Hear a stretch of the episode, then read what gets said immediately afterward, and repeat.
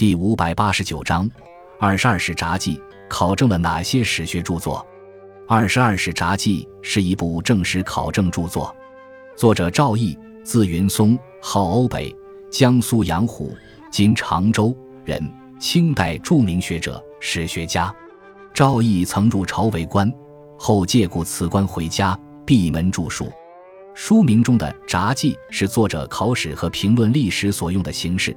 二十二史指自《史记》到《明史》的二十二部史书，由于将《新唐书》与《旧唐书》《新五代史》与《旧五代史》看为两部史书，因此《二十二史札记》实际上是考证了二十四部正史著作。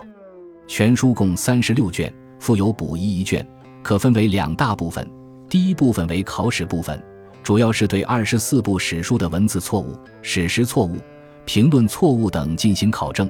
第二部分为平时部分，以经世致用为指导思想，选择前代历史中影响国家兴衰的关键事件进行评论，抒发作者的史学和政治观点。